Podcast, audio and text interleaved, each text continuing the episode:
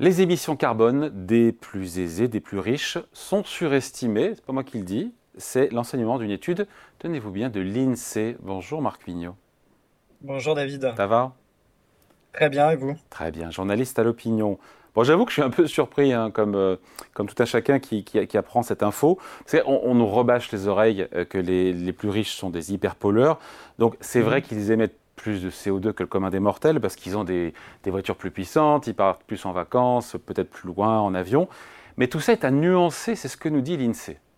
Oui, alors déjà, il faut définir de qui on parle quand on parle des plus riches. Hein. C'est pas forcément euh, les quelques euh, milliardaires qu'on peut avoir, etc. L'INSEE regarde ce que les plus aisés des Français euh, euh, émettent comme comme euh, comme gaz à effet de serre. Et c'est vrai que bah c'est une question importante pour le débat politique. Hein. Si on veut contrôler nos émissions de gaz à effet de serre, peut-être qu'un jour on va en devoir, on va devoir passer par faire payer euh, pour euh, ce que chacun émet au plus près de la de les, des émissions réelles. Donc il va falloir mesurer au plus près des émissions réelles ce que chacun émet.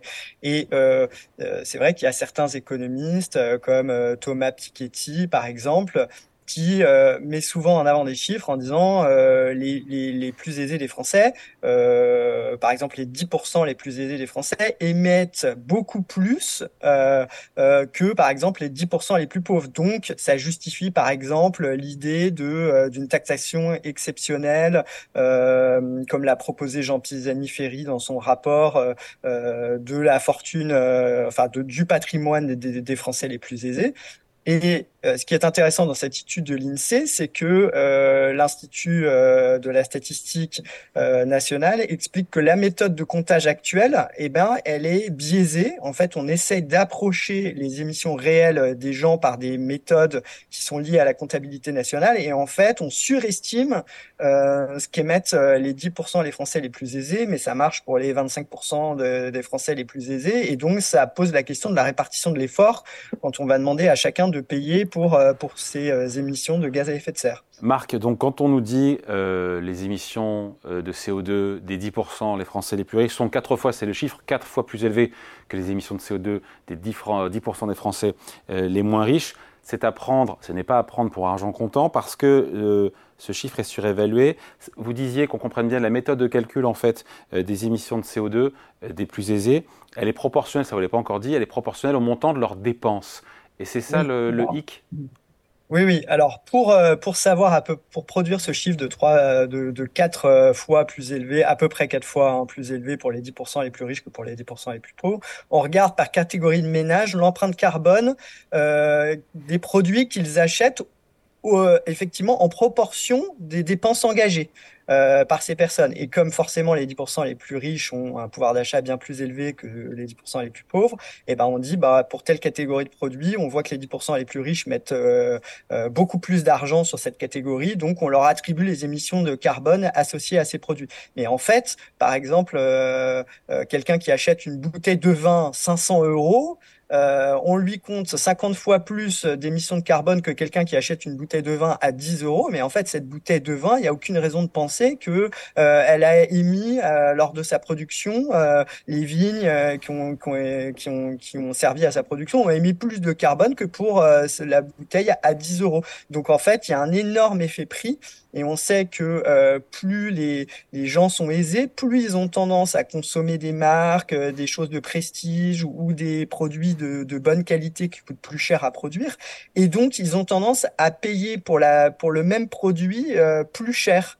Et donc, ça, c'est vraiment quelque chose qui est démontré. Et donc, en fait, il y a une vaste surestimation de ce que euh, les, plus aisés produisent comme carbone. Et en plus, il y a la caractéristique intrinsèque de certains produits. Hein, quand vous achetez euh, des tomates euh, sous serre euh, pas chères qui viennent d'Espagne, eh bien vous émettez plus, enfin la, la production émet plus de gaz à effet de serre, et donc si vous achetez ces tomates, vous émettez plus de gaz à effet de serre que les tomates bio achetées en circuit court. Et en fait, on se rend compte que quand on regarde le panier de consommation des gens forcément, eh ben, les plus aisés, forcément, ils ont plus de moyens pour s'acheter des, choses de très bonne qualité et donc ils achètent des produits qui peuvent émettre moins de CO2 et alors que pour l'instant, deux tomates, bah, on considère que ça émet exactement la même quantité de CO2.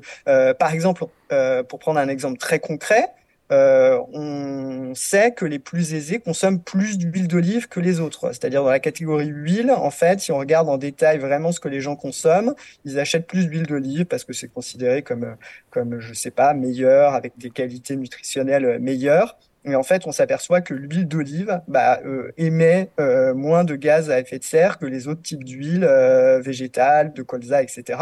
Et donc, en fait, si on attribue juste les émissions de CO2 euh, pour la catégorie huile, une, des émissions moyennes euh, pour cette catégorie, et qu'on regarde le montant des dépenses que, que les ménages, les, les 10% les plus riches ont fait sur cette catégorie, bah, on surestime en fait leurs émissions de CO2 sur, sur ces huiles.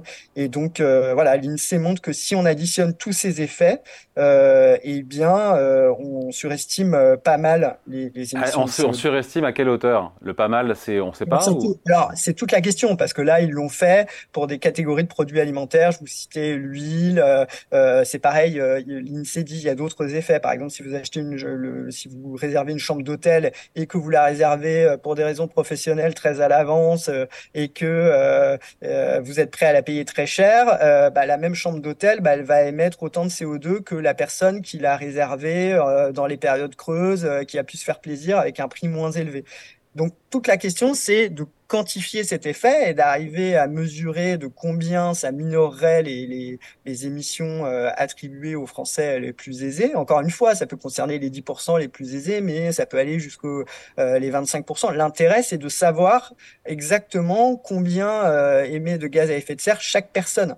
Et donc euh, bah là, il faudra pousser la, la recherche un peu plus loin, mais en gros, l'INSEE montre que les outils qu'on a aujourd'hui pour mesurer les émissions de gaz à effet de serre sont très frustres et euh, conduisent à euh, voilà, surestimer la part des plus aisés. Et donc, euh, peut-être en termes de, de, mesures de politique publique, à trop concentrer, dire qu'il va falloir absolument que ce soit les, les plus aisés qui payent. D'ailleurs, on ne sait jamais qui sont vraiment les plus aisés. Hein, et c'est toujours ce, la personne dans la tête des gens, c'est toujours la personne qui est juste au-dessus, qui est toujours dans la catégorie au-dessus, etc. Et donc, on voit bien que ça change un peu la vision qu'on pourrait avoir de d'où viennent les émissions. Et donc, euh, il faut faire très attention quand euh, on, on, on, donne l'impression aux gens que pour limiter les, les gaz à effet il suffit de faire payer en gros euh, les plus riches, que ce soit les 25% les plus riches, les, 10% les plus riches, les 1% les plus riches. L'exemple de la bouteille de vin, on va se quitter là-dessus. Euh, Marc, on peut, on peut décliner cet exemple sur euh, un téléphone. Un téléphone avec une marque à la pomme de dernière génération, le 15, coûte, je sais pas, 1500 euros. ça émet autant de carbone qu'une autre marque chinoise bas de gamme qui, ou d'entrée de, de, gamme fabriquée en Chine. Exactement, il n'y a pas de raison de penser que, que ça soit différent pour ce type de produit. Et, pour autant, dans le calcul aujourd'hui qui est fait, euh, on regarde le montant dépensé par catégorie de ménage de revenus et on se dit bah les 10% des plus riches ils dépensent beaucoup beaucoup sur les téléphones. Donc en fait ils sont très consommateurs de biens téléphones et le téléphone ça consomme en moyenne tant de gaz à effet de serre et donc on leur attribue à eux euh, ces émissions. Mais sauf que euh, bah effectivement un téléphone euh, d'une marque euh, n'a pas de raison d'émettre tellement plus de CO2 qu'une autre marque. Et donc si on fait ça le fait de payer juste la, la, marque d'un certain téléphone bah vous attribue des gaz à effet de serre dont vous n'êtes pas responsable. Donc c'est quand même euh, voilà. Alors évidemment, euh, pour les téléphones, il y, a des tas de gens qui se saignent au cas de veine pour avoir un téléphone de marque et voilà. Donc c'est tout est assez nuancé, mais euh, en tout cas, on, ça, quand même nuance l'image qu'on a que bah, une petite partie de la population française serait responsable euh, de, de l'essentiel des émissions de gaz à effet de serre, et donc ça montre que la réalité est quand même plus nuancée. Pour celles et ceux qui veulent en savoir plus, cette étude, on peut la retrouver, j'imagine, sur le site de l'INSEE. Oui, alors il y a l'étude elle-même n'est pas encore sortie, mais il y a un post de blog et puis bah, vous retrouvez l'article détaillé euh, sur euh, euh, les raisons pour lesquelles on surestime les, les, gaz à effet de serre des, plus aisés dans le journal L'Opinion. évidemment, évidemment à lire sur le, ce post de blog et, et lire évidemment aussi l'Opinion. Merci beaucoup Marc Vigneault, journaliste au quotidien. Bonne journée, salut. Merci David, au revoir.